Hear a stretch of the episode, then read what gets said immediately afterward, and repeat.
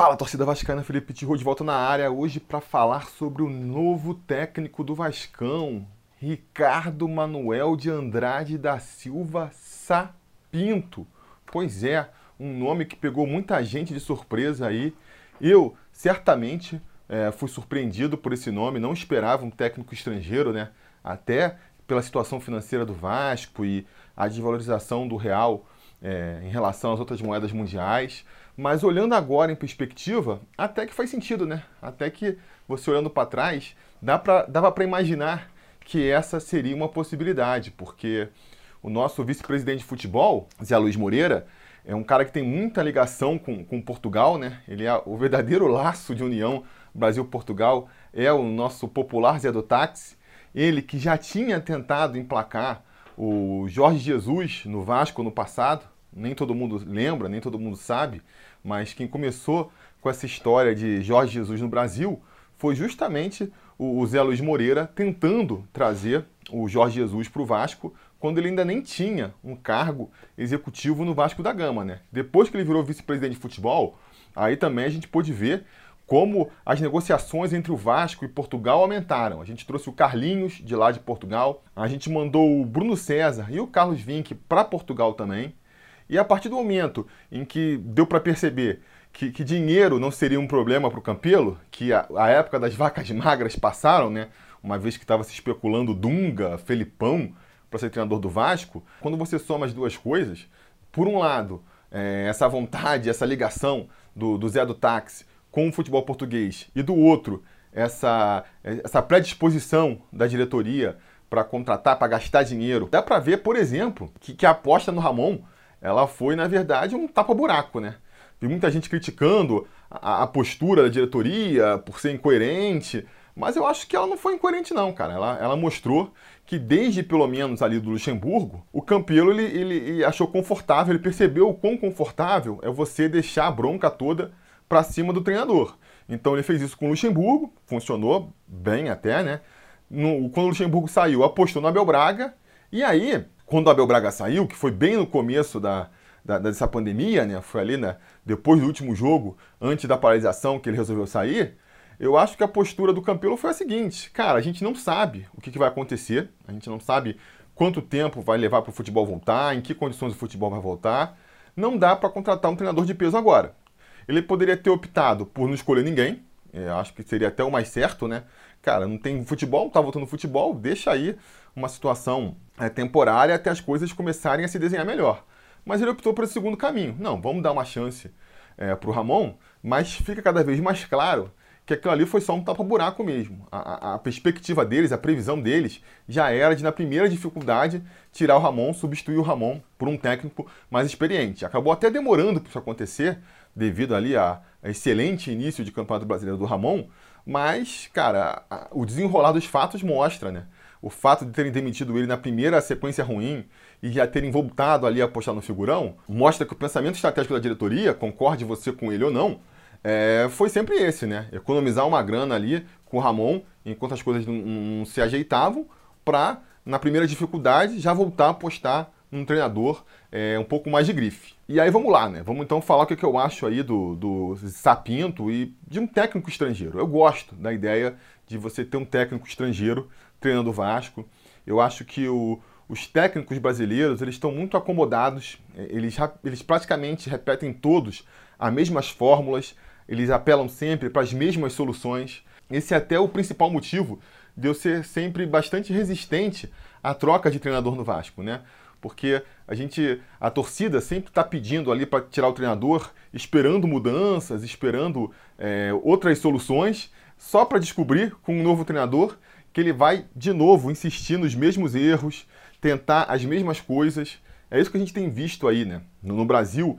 E eu acho que com raras exceções, raríssimas exceções, os treinadores, eles são todos muito parecidos no Brasil. Eles vão sempre apelar para as mesmas soluções. O que vai variar vai ser ali o, o salário, né, dependendo ali da, da, do histórico do treinador, E, cara, as circunstâncias. Vai ter um treinador que vai ser mais motivador, isso vai funcionar com o time. De repente, ele descobre um garoto da base que faz a diferença, pega um jogador numa boa fase, consegue é, encaixar uma, uma sequência de vitórias, isso dá confiança. E aí, dependendo dessas circunstâncias, ele pode ter um início bom ou ter um início ruim, mas mais cedo ou mais tarde, a realidade se impõe e o resultado para todos acaba sendo meio parecido, sabe? Acaba sendo meio parecido. E eu acho que com os treinadores de fora do Brasil, a gente tem a, a esperança, pelo menos, né, de ver alguma coisa diferente, alguma solução é, mais criativa, ou no mínimo um treinador que, que, que, se arrisca mais, que tenta mais, né, que procura buscar mais é, soluções. É claro, não é uma certeza, não é porque o treinador é estrangeiro que ele vai fazer tudo isso. A gente tem alguns exemplos aí de, de treinadores estrangeiros que vieram para o Brasil e não funcionaram, então não é que é a, a solução perfeita, mas eu acho interessante. Eu acho interessante, acho que abre a possibilidade, pelo menos, de ver um time jogando é, melhor por conta aí desse incremento tático que o treinador pode trazer. Né? Agora, é, tem problema também, né? Tem problema, principalmente trazendo assim no meio da temporada. Eu sempre fui um entusiasta do treinador estrangeiro no Vasco da Gama, mas eu sempre também defendi que essa aposta ela devia ser feita no início da temporada. Porque qual eu acho que é o grande é, efeito colateral de se apostar num treinador? É ele não se adaptar à cultura do futebol brasileiro, que é muito diferente, cara. O jogador brasileiro e, e a cultura do futebol mesmo, né? Dirigente, torcida, treinador, imprensa. Eu acho que é, ela compartilha de certas culturas que são mundiais do futebol, mas ela tem peculiaridades muito próprias também, que quem chegar de paraquedas aqui pode se surpreender principalmente sendo um técnico europeu, né? Se fosse um cara que estivesse na América Latina, acho que o futebol no restante da América Latina é diferente também, mas já é um pouco mais parecido. Você pega um técnico português que nunca treinou um time no Brasil, joga ele para treinar aqui o Vasco da Gama ainda por cima, que tem mais peculiaridades ainda, eu acho que de repente ele pode tomar um susto, né? Ele pode é, partir por uma estratégia que na carreira dele é, sempre fez o time ir para a esquerda e de repente aqui a, a coisa vai para outro lado, porque insisto, né? São características muito diferentes. Então isso é uma coisa que vai valer aí para qualquer clube de futebol brasileiro que apostar num treinador estrangeiro, isso vai valer. Sempre vai ter essa dificuldade da adaptação. Mas eu acho que no caso do Vasco agora especificamente, é, é um pouco mais problemático ainda. Porque, por um lado, ele não vai ter respaldo da diretoria, né? A gente sabe que a diretoria, é, quando ela resolve apostar num treinador aí consagrado, nem é muito consagrado o caso do, do, do, Sapinto aí, vamos falar disso mais na frente, mas enfim, um técnico de grife, né? É justamente para poder lavar as mãos ali e falar, ó, não é comigo, é com o cara, resolve com o cara ali. Então, respaldo da diretoria ele não vai ter. Se ele não conseguir comprar a confiança é, dos seus subordinados, não vai ser a diretoria que vai falar, ó, vocês têm que aceitar a filosofia dele porque é isso ou nada. A diretoria também vai falar, opa, não é comigo. Então ele pode perder o grupo aí. E por outro lado, o elenco também, um elenco muito inexperiente, né? Especialmente inexperiente. Muita gente atribui o sucesso do Jorge Jesus no, no Flamengo, é, o Jorge Jesus que chegou no meio da temporada, então foi assim contra a corrente também, né? Contra o que eu estou falando aqui, mas muita gente atribui que o sucesso dele aconteceu por conta do elenco do Flamengo, que além de ser super qualificado, o elenco mais caro do Brasil, ainda contava com muitos jogadores experientes e acostumados com o estilo europeu. Né? Você pega ali é, o Rafinha, o Felipe Luiz, o Diego, o Diogo Alves. É, são todos jogadores com, com décadas de experiência na Europa e eram os líderes do time também. Então, é, já estavam acostumados né, e preparados para o estilo europeu de cobrança, o estilo europeu é, de se comandar um time. Aqui no Vasco, o Sapinto ele vai encontrar o oposto disso, né? Não só é um time muito inexperiente, metade do elenco ali é, é, de moleque subindo da base agora, como os, os jogadores experientes, né? Os veteranos do elenco, praticamente não tem experiência de, de Europa, né? O Pikachu nunca jogou na Europa, o Fernando Miguel nunca jogou na Europa, os nossos gringos mesmos, né? O Cano, o Benítez nunca jogaram na Europa. Se você for pegar os jogadores mais experientes ali, o que, que é? Felipe Bastos jogou na Europa lá no começo da carreira. Depois fez o restante da carreira aqui no Brasil. Vai ter o Castan, que jogou um tempo na Roma, né? Acho que é o jogador com mais experiência europeia. E o Carlinhos, que é um jogador que até aqui não foi aproveitado, mas que a gente imagina que vai ter muitas chances agora com o, o Sapinto, até porque já jogou com ele, já foi treinado pelo Sapinto. Parece que quando ele foi lá para o Standard Liège, foi a pedido do Sapinto. Então é, é, é um jogador que a gente imagina que, que vai ter aí é, mais chances como treinador, mas é muito pouco, é muito pouco. E aí para esse grupo não conseguir captar qual é o estilo do treinador, qual é, é a filosofia do técnico, o que, que ele espera que eles façam em campo, é um pulo, né? E aí não entende, já começa a ficar aborrecido e, e para coisa degringolar, vai muito rápido, vai muito rápido. Então, aproveitando até que eu estou fazendo essa comparação aí com o Jorge Jesus, Vamos, vamos comentar isso também, que é um assunto muito recorrente, né? A gente vê a imprensa esportiva fazendo essa comparação de como o Sapinto viria na esteira do, do Jorge Jesus, porque o, o Sapinto não é o Jorge Jesus, né? A gente tem que ler essas obviedades na imprensa esportiva.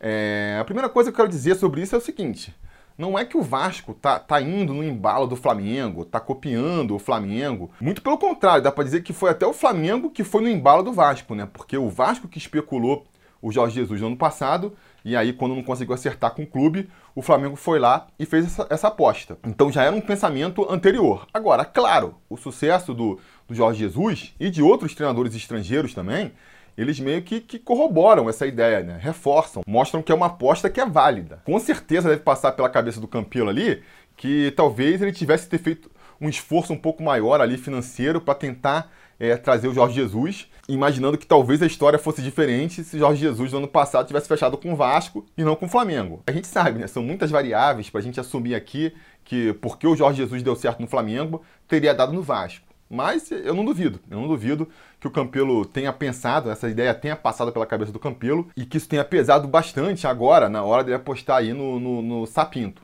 Isso posto, que nem eu disse, já existia essa ligação anterior, é, principalmente do, do Zé Moreira com Portugal, e os treinadores portugueses, eles tão, têm se consagrado no, no futebol mundial, né? É, acho que isso influencia muito mais a proximidade entre o Vasco e Portugal e o sucesso dos, dos técnicos portugueses no mundo em geral é, servem muito mais justificativa para essa aposta do Vasco do que o sucesso do Jorge Jesus em si, que eu acho que também ajuda, mas não, é, não explica sozinho, né? Não explica sozinho. E para ficar nessa comparação também, a questão aí da, da carreira, né? Que a gente também tem que ler essas coisas. Ah, não, mas o, o Sapinto não é o Jorge Jesus, porque o Jorge Jesus era um treinador mais experiente. Ah, é claro, né? É claro que o currículo é, do, do Jorge Jesus é bem mais qualificado do que o Sapinto, que, que nem eu disse, é, é um técnico iniciante ainda, né?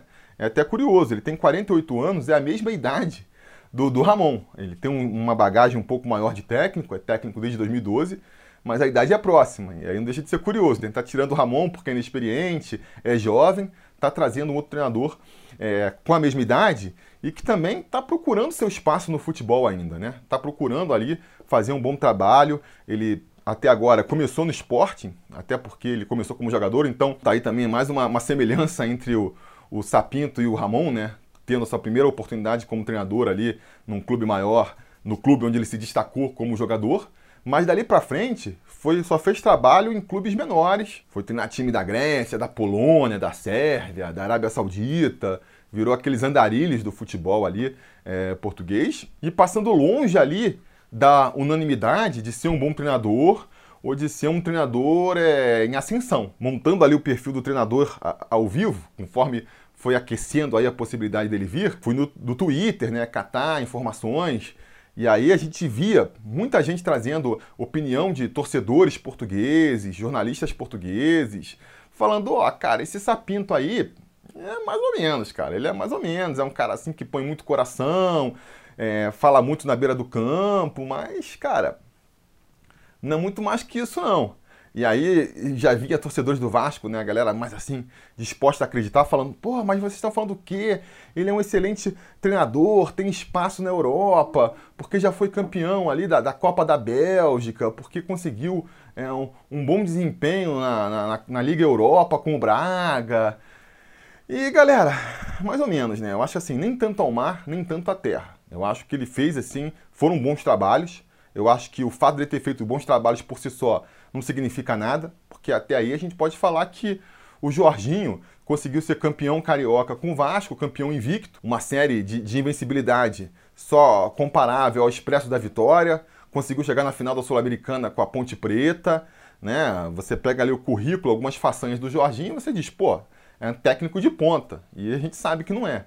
Então, é, os números por si só, assim, você pegando isolado assim, você consegue construir qualquer narrativa. Agora, mostra um certo potencial também, né? Outro ponto positivo que a gente pode se destacar é que esses resultados, justamente, foram aí nas últimas temporadas. Ele pegou o Standard Liège lá em 2017, 2018 e o Braga agora em 2019. Então, são trabalhos relativamente recentes que talvez apontem aí para um amadurecimento do treinador. Mas não é um treinador com mercado na Europa, né? Não é um treinador que está em ascensão. Se fosse esse o caso, aí aquela comparação que eu sempre faço aqui, né?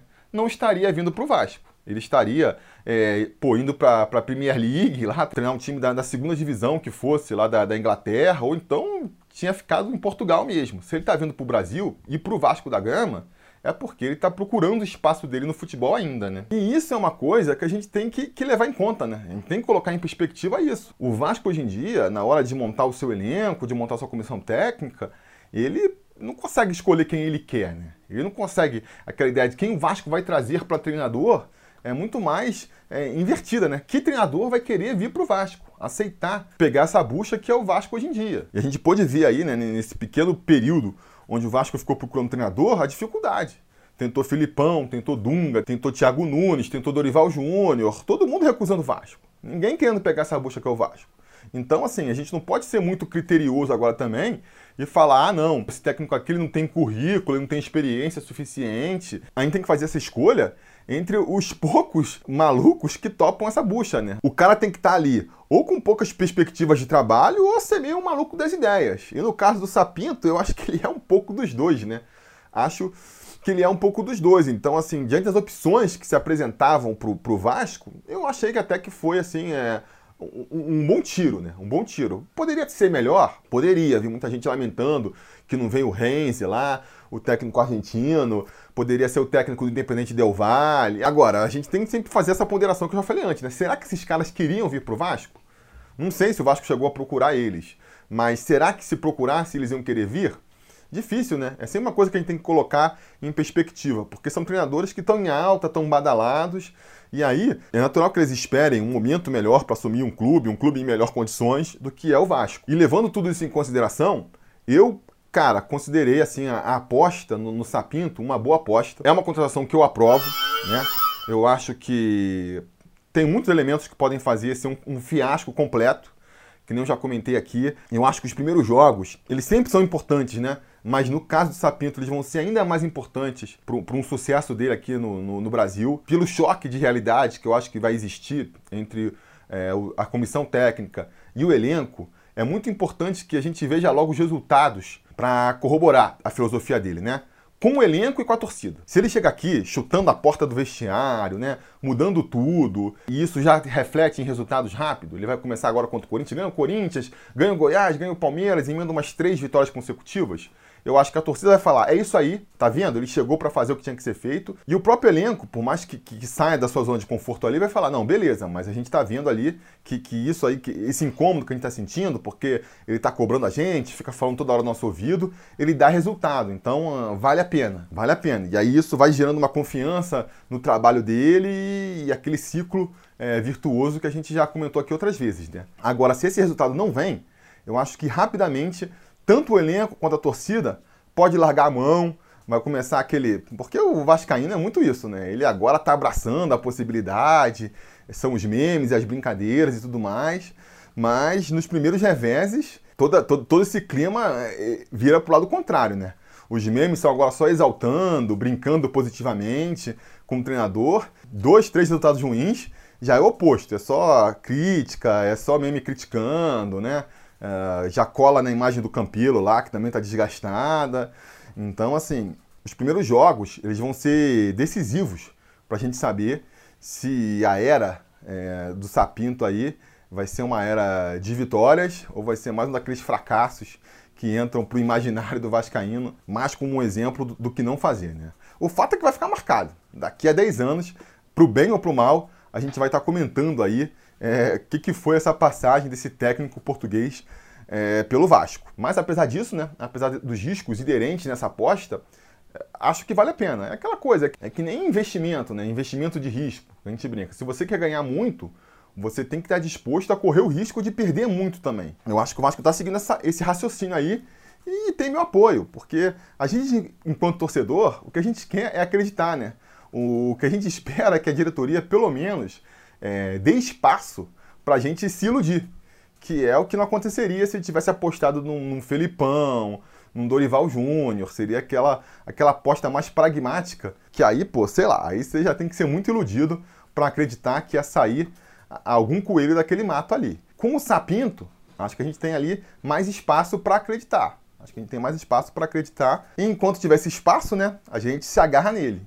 É, eu fico até ansioso, acho que a torcida inteira vai ficar ansiosa agora para ele estrear logo. Não vai ser agora contra o Inter no final de semana.